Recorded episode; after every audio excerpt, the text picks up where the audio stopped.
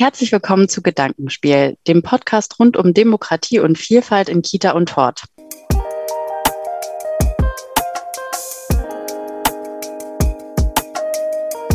In unserem Podcast geben wir Ihnen kurze Impulse und Reflexionsanlässe für Ihre pädagogische Arbeit.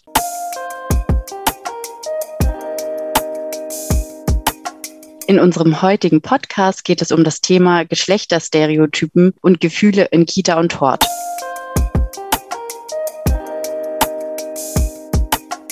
Mein Name ist Jessica Lohr. Ich setze gemeinsam mit meinen Kolleginnen das Programm Willkommenskitas in Sachsen um als ich mich auf diese Podcast-Folge vorbereitet und versucht habe, für Sie, liebe Hörerinnen, ein paar einleitende Worte für unser heutiges Thema Geschlechterstereotypen und Gefühle in Kita und Hort zu finden, da sind mir direkt recht prägnante Aussagen und Bilder durch den Kopf geschossen. Mädchen werden gern als kleine Zicken, launisch, aber auch als brav und lieb dargestellt. Jungs sind wild und abenteuerlustig und fürs Grobe. Wein oder Schwäche zeigen dürfen sie aber nicht. Diese Stereotypen begegnen uns bis heute in einer eigentlich doch sehr diversen Welt, immer wieder im persönlichen Umfeld, aber auch in Büchern, Fernsehen und anderen Medien. Mädchen sind zickig, Jungs sind wild. Diese und andere Stereotypen mögen harmlos klingen, aber wenn wir es uns einmal genau überlegen, stülpen wir Kindern, ob nun bewusst oder unbewusst, ganz schön heftige Zuschreibungen im Punkto Verhalten und Gefühlen über. Wer täglich mit Kindern arbeitet, wie Sie als Fachkräfte in Kitas und Horten, ist täglich mehrfach mit den intensiven Gefühlen und individuellen Verhaltensweisen der Kinder konfrontiert. Ein guter Umgang mit jeder einzelnen Situation ist da nicht immer einfach und erfordert viel Fingerspitzengefühl. Unsere heutige Gesprächspartnerin beschäftigt sich speziell mit diesem Thema rund um das sichere und gesunde Aufwachsen von Kindern und welche Rolle wir Erwachsene in diesem Prozess spielen bzw. spielen können. Herzlich willkommen, Frau Susanne Mirau. Hallo. Frau Mürau, mögen Sie sich unseren Zuhörern einmal selber vorstellen? Ja, gerne. Ähm, mein Name ist Susanne Mirau. Ich bin Diplompädagogin, habe äh, Kleinkindpädagogik studiert an der FU, ähm, habe da ähm, ja, damals schon viele Weiterbildungen gemacht zum Kita-Thema, habe bei Kuno Bella gearbeitet und ähm, Wolfgang Tietzer und ähm, bin dann später in den Bereich der Familienbegleitung gegangen nach äh, Forschung und Lehre, in der ich gearbeitet habe und äh, beschäftige mich jetzt seit bald 20 Jahren ähm, mit Elternberatung, bedürfnisorientierter Begleitung von Kindern und habe jetzt elf Bücher auch darüber geschrieben. Wow, wunderbar. Vielen Dank für diese kurze Vorstellung. Und ich würde gleich ins Thema einsteigen. Geschlechterstereotypen. Woher kommen die eigentlich und warum sind die bis heute so präsent? Ähm, ja, das ist äh, ein riesiges Thema gleich am Anfang. Ähm, also wir haben ja, das wurde, haben Sie ja schon eingangs gesagt, ne, es gibt halt ganz spezifische Stereotype, die von unseren Bildern herkommen. Wie hat ein Mann oder eine Frau zu sein oder ein Mädchen oder ein Junge? Ähm, das liegt einmal schon mal daran, dass wir ja, ähm, dass irgendwann äh, Geschlecht eingeordnet wurde halt in dieses binäre System Mann und Frau und wir ähm, jetzt jetzt erst wieder dahin kommen, langsam zu sehen, aha, das ist gar nicht, man kann das gar nicht so in zwei Gruppen aufteilen, sondern es gibt halt ganz viel dazwischen auch, aber so sind wir eben alle geprägt. Und diesen einzelnen ähm, binären Zuschreibungen wurden dann auch bestimmte Attribute zugeschrieben, also auch im Laufe der Entwicklung von Menschheit ähm, auch durch patriarchale Einflüsse, dass dann gesagt hat, okay, die Männer sind für diese Aufgaben zuständig und Frauen sind dafür zuständig und dafür werden eben Jungs und Mädchen schon erzogen, damit sie diese Rollen dann ausfüllen können. Wenn, wenn ich das so höre, dass die Geschlechter spezifisch eingeteilt werden und dass ihnen eben Gefühle und Handlungen zugeschrieben werden, da, da ploppt bei mir direkt im Kopf auf, dass das aber nicht gut sein kann in der Erziehung von Kindern und ähm, auch aus persönlichen Geschichten, Umfeldern und Erfahrungen habe ich so das persönliche Gefühl, dass so Stereotype das Aufwachsen von Kindern eigentlich schon hemmen und gefährden kann. Wie sehen Sie das, Frau Mirau? Genau, also immer dann, wenn wir Kinder reinpassen in bestimmte Rollenvorstellungen oder überhaupt in bestimmte Vorstellungen, wie sie zu sein haben, hat das natürlich Auswirkungen auf die Kinder und kann ähm, gerade unter psychischen Aspekten sehr negative Auswirkungen haben, weil wir gehen ja nicht davon aus, dann, da ist ein Mensch und ich schaue mir erstmal an, wie ist denn eigentlich dieser Mensch, der da zu mir gekommen ist und was hat dieser Mensch für unterschiedliche Temperamentsdimensionen und äh, für eigene Vorlieben und Abneigungen, sondern wir haben ein vorgefertigtes Bild, in das dieser Mensch reinpassen soll. Und solche Anpassungen können natürlich dann, weil man ja nicht sein kann, wer man ist, langfristig negative Folgen haben. Also gerade im Hinblick darauf, auf das Selbstwertgefühl beispielsweise also wenn ich immer erfahre, so wie ich eigentlich bin, bin ich falsch, ich muss mich anpassen, dann führt es natürlich langfristig dazu, dass der Selbstwert nicht gut sein kann. Und wir haben das auch im Bereich Selbstwirksamkeit. Ja, wenn zum Beispiel wir sagen, nein, also das ist jetzt zu schwierig. Mädchen können sowas nicht. Ja, dann probieren sie das gar nicht aus. Und dann haben sie auch nicht die Erfahrung, dass sie das doch schaffen können. Ja, diese Vorstellung auch beispielsweise von körperlicher Kraft. Also es gibt natürlich bestimmte genetische äh, Anlagen, die da sind, die Unterschiede hervorrufen. Aber ganz, ganz viele Sachen sind hervorgerufen dadurch, wie wir mit Kindern von klein auf umgehen. Also beispielsweise eben in Bezug auf Kraft, wenn wir halt immer sagen, nein, Mädchen sind schwächer, Mädchen können das nicht, dann führt das auch dazu, dass sie äh, bestimmte Sachen, die halt Kraft erfordern, gar nicht erst machen, ja, und dass sie halt bestimmte sportliche Sachen nicht angehen. Dann, wenn sie größer werden, kommen natürlich auch diese Schönheitsideale noch dazu, ne, dass man vielleicht bei manchen Sportarten nicht so damenhaft aussieht oder nicht so schick, ja, und dass das dann auch nicht gemacht werden soll. Und so nimmt das ganz schleichend Einfluss darauf auf diese Entwicklung. Und diese Folgen, von denen Sie sprechen, ja, wenn wir also Kinder immer wieder in bestimmte Richtungen äh, drängen, drücken, Gefühle auch zum Beispiel absprechen, ne, das ist ja quasi auch ein Teil des Ganzen, ne? nicht nur Gefühle zuzuschreiben, sondern ja eigentlich auch ähm, Gefühle abzusprechen, dass die nicht äh, da sein dürfen. Wie groß können da die Folgen sein? Kann das bis ins Erwachsenenalter reichen? Auf jeden Fall. Also wenn wir solche Sachen gerade bei gerade beim Thema Gefühle auch, ja, also wenn Gefühle bestimmte nicht da sein dürfen, dann äh, kann das Auswirkungen haben auf die psychische Gesundheit und psychische Erkrankung und auch schwerwiegende psychische Erkrankung bis ins Erwachsenenalter hinein. Also gerade, ähm, ne, was Sie eingangs gesagt haben, das Thema Wut zum Beispiel.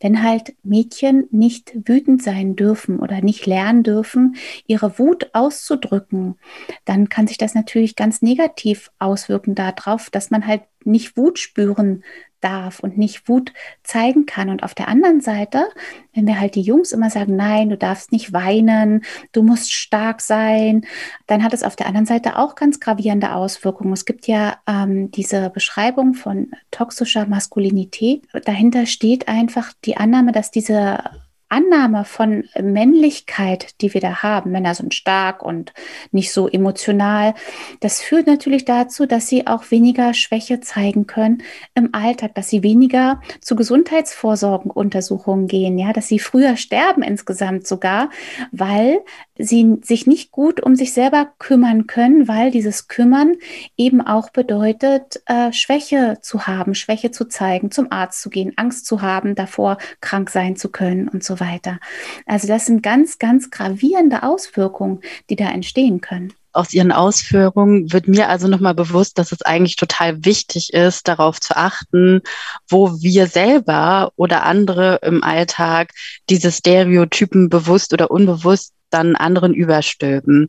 Ähm, wir wollen ja mit diesem Podcast unseren Fachkräften kleine Hilfestellungen an die Hand geben.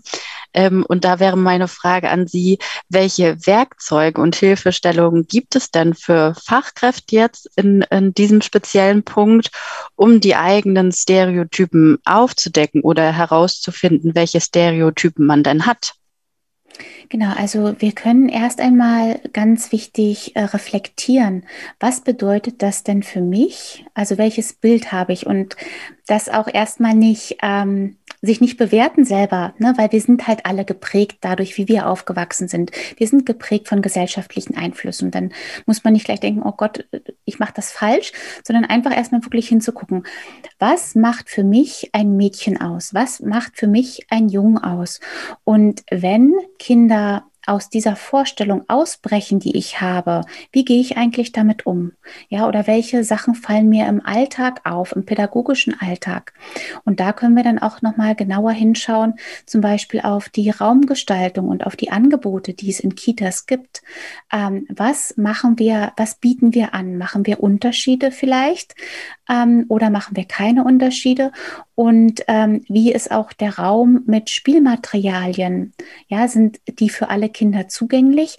Und biete ich vielleicht sogar extra den äh, Kindern an, dass sie halt mal ausbrechen können aus den, ähm, aus ihren Rollen, die sie vielleicht schon einnehmen und sage, heute ähm, spielen wir mal besonders mit den Puppen ja, für alle Kinder. Ja, oder wir machen mal eine, ähm, eine Einheit äh, zum Thema Babys pflegen und zwar mit allen. Ja, wie werden eigentlich Babys gebadet? Wie werden Babys gewickelt? Wie werden Babys getragen? also solche Angebote, dass die dann eben für alle da sind und damit ein bisschen das aufgebrochen werden kann. Das ist sehr schön, dass Sie gleich ähm, praktische äh, Tipps für den Alltag ähm, gegeben haben. Ich würde gerne nochmal den Schritt zurück zu der Fachkraft gehen, ne, zu der pädagogischen Fachkraft. Wenn, äh, wenn sie jetzt bei sich entdeckt, okay, ich habe die und die Stereotype, wie kann man denn selber sich helfen, diese abzubauen oder wie kann man damit umgehen? Weil manchmal löst das ja bestimmt auch ein Unbehagen aus, dass man sagt so, okay, das ist jetzt ja wirklich irgendwie in Schubladen denken. Und das ist einem dann vielleicht auch erstmal peinlich und erstmal dann aus dieser, aus diesem Unwohlsein in eine Aktion zu kommen. Gibt es da irgendwie Tipps und Hilfsmittel, wie man das schaffen kann? Genau, also ich finde tatsächlich, was ich gerade schon sagte, sehr wichtig, ähm, das zu überwinden, die Scham, die eigene. Ja, also, und da kann ich wirklich nur sagen, das ist so, dass wir halt so geprägt sind, ja, und da alle immer noch äh, da reintappen können in solche Fettnäpfchen. Ja, ähm, und da dann nicht zu hart mit sich ins Gericht zu gehen, sondern zu sagen, ah, das ist ein Impuls. Das ist ein Impuls dafür, das nochmal zu überdenken und zu schauen. Und dann gibt es natürlich, ähm, wenn wir auf äh, Literatur schauen, zu Entwicklungspsychologie, ähm, Entwicklungspädagogik, dass wir dann sehen können, ähm, dass das ja eigentlich schon viel früher auch ähm, Informationen dazu gab, ja, dass wir halt wissen, ähm, beispielsweise gibt es ja diese äh, Untersuchungen zu Temperamentsdimensionen von Thomas und Chess äh, aus den 80er Jahren schon, äh, wo sie gesagt haben, Menschen haben unterschiedliche Temperamentsdimensionen und äh, die sind bei allen Menschen unterschiedlich ausgeprägt. Und dass wir dann eben schauen, ich guck mir mal die Kinder, die ich begleite, an, ähm, nicht unter dem Aspekt, welches Geschlecht haben sie, sondern welche Temperamentsdimensionen haben sie. Und so können wir selber durch eine andere Betrachtung, ja, dass wir nicht die Kategorie im Kopf haben, ist das jetzt ein Mädchen oder ist das ein Junge, sondern dass wir im Kopf haben, ich nehme ganzheitlich diesen Menschen wahr und schau erstmal, was sind eigentlich, wie ist, ähm, wie gehen die Kinder auf Neues zu? Ähm, wie sind sie ähm, in ihrer Reizbarkeit? Und da dann tatsächlich ganz ehrlich sich hinzusetzen und zu sagen, aha, dieses Kind ist schüchterner, dieses Kind ist extrovertierter. Und ähm, darüber, also kann man ja wegkommen, ne, indem man halt es übt, immer wieder anzuwenden, ja, nicht zu kategorisieren nach Geschlecht, sondern eher dann zu schauen, okay, wie ist dieser Mensch? Und das, glaube ich, muss man halt immer wieder anwenden, um da langsam rauszukommen. Wäre sowas dann auch als ähm, Aufgabe im Team denkbar, das nicht nur quasi mit sich zu machen, sondern auch mit den anderen Fachkräften, die sich mit den gleichen Kindern beschäftigen? Auf jeden Fall. Gerade ähm, das Thema Geschlechtsstereotype ist, ist, ein wunderbares Fortbildungsthema, gemeinsam, um darüber zu sprechen. Na, und gerade wenn man auch ein gutes Klima hat in äh, der Gruppe, dann kann man da sehr offen darüber sprechen ähm, und das einfach auch mal auf den Tisch legen. Was denke ich eigentlich oder was fällt mir auf im Alltag? Dann äh, die Gruppen gemeinsam zu reflektieren. Wie verhalten sich da die einzelnen Kinder und wie gehe ich damit um? Wie gehe ich um mit Konflikten? Konflikten und dann vielleicht auch aus dieser aus der Gruppe heraus unterschiedliche Möglichkeiten zu ziehen und zu sehen, aha, und die anderen machen das so und so oder haben dann noch die Erfahrungen, das ist auf jeden Fall sehr, sehr wertvoll. Würden Sie also sagen, dass es vor allen Dingen wichtig ist, dass Fachkräfte alle Gefühle, egal ob ein Mädchen oder ein Junge wütend oder traurig ist, vor allen Dingen begleiten und jedes Gefühl da sein lassen? Ja, das ist auf jeden Fall wichtig. Also wir müssen da heute wegkommen von äh, diesen Gedanken, dass bestimmte Gefühle nicht sein dürfen oder keinen Raum haben, weil gerade Kinder müssen ja lernen, ich habe eine breite Palette an Empfindungen und lerne jetzt in den folgenden Jahren äh, damit gut umzugehen. Und wir wissen ja beispielsweise beim Thema Wut zum Beispiel, ne, wie anstrengend das manchmal ist, wenn man kleine Kinder hat ne, und die werden wütend und dann schreien die und trampeln oder beißen und hauen. Und dass es ein Prozess ist, der bis ins Jugendalter anhält, äh, dieses Gefühl wie wir Erwachsenen eher innerlich, obwohl es ja auch Erwachsenen nicht immer gelingt, aber äh, eher innerlich zu verarbeiten, dass man dann wahrnimmt, okay, ich bin jetzt wirklich wütend, weil der das und das gemacht hat und damit gehe ich so und so um. Ja, und das ist aber ein Prozess, den lernen die Kinder ja erst über die Zeit und durch Vorbild und durch diese Koregulation, dass da jemand ist, der zeigt mir, wie kann ich gut mit diesen Gefühlen umgehen und welche ja, sozialverträglichen Ausdrucksweisen gibt es denn eigentlich für die einzelnen Gefühle? Und damit lernen sie auch, was auch sehr, sehr wichtig ist, Hilfe sich zu holen. Ja, das ist ja, wir bringen Kindern ja nicht bei, du musst deine Gefühle immer alleine äh, regulieren können und damit zurechtkommen, sondern wir sollten den Kindern beibringen, es gibt Gefühle, ähm, mit denen kannst du gut zurechtkommen. Aber wenn du es nicht schaffst, dann gibt es da Menschen in deiner näheren Umgebung, die dir helfen können, damit gut umzugehen. Und wenn wir den Kindern beibringen, dass sie sich nicht schämen müssen, dann können sie viel leichter auf andere Personen zugehen, was auch wieder ein ganz wichtiges Thema für später ist, ne? weil es ja immer noch so eine Scham gibt davor, sich Hilfe zu holen, gerade wenn es in den therapeutischen Bereich auch geht. Wenn man merkt, ich habe hier ein größeres psychisches Problem, gibt es ja immer noch Scham, dann sich therapeutische Unterstützung zu holen. Das können wir auch abbauen, indem wir den Kindern eben von vornherein sagen, das ist völlig in Ordnung, sich Hilfe zu holen.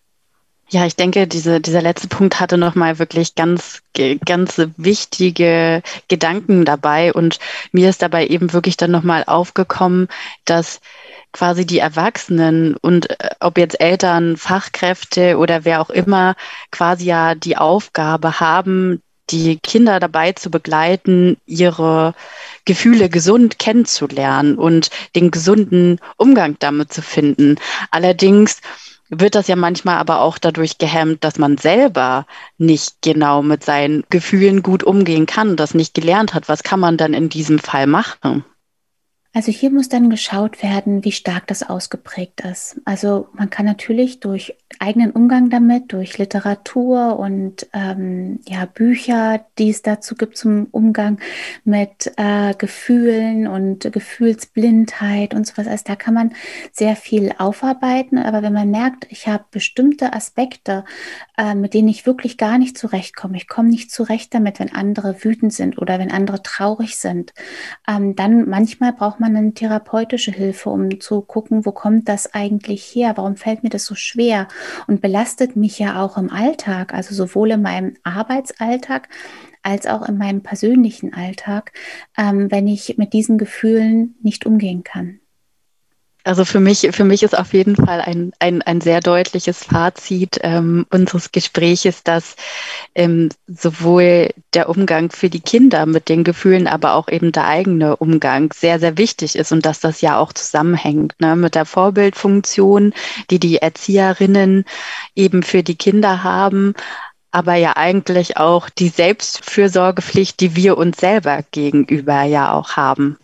Ja, und ähm, man kann mit äh, schönen Projekten in der Kita da ja auch nochmal einen neuen Zugang bekommen.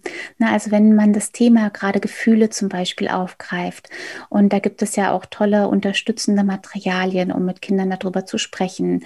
Ähm, so Bildkarten, wie sehen die Kinder aus auf dem Bild, welches Gefühl haben sie, was brauchen sie dann und darüber kann man auch selber nochmal ja in eine Reflexion mit reinkommen. Das ist ein sehr schöner Tipp.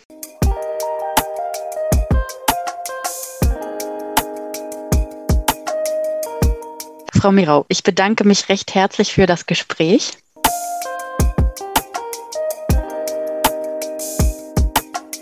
Ja, ich bedanke mich auch, dass ich hier sein konnte.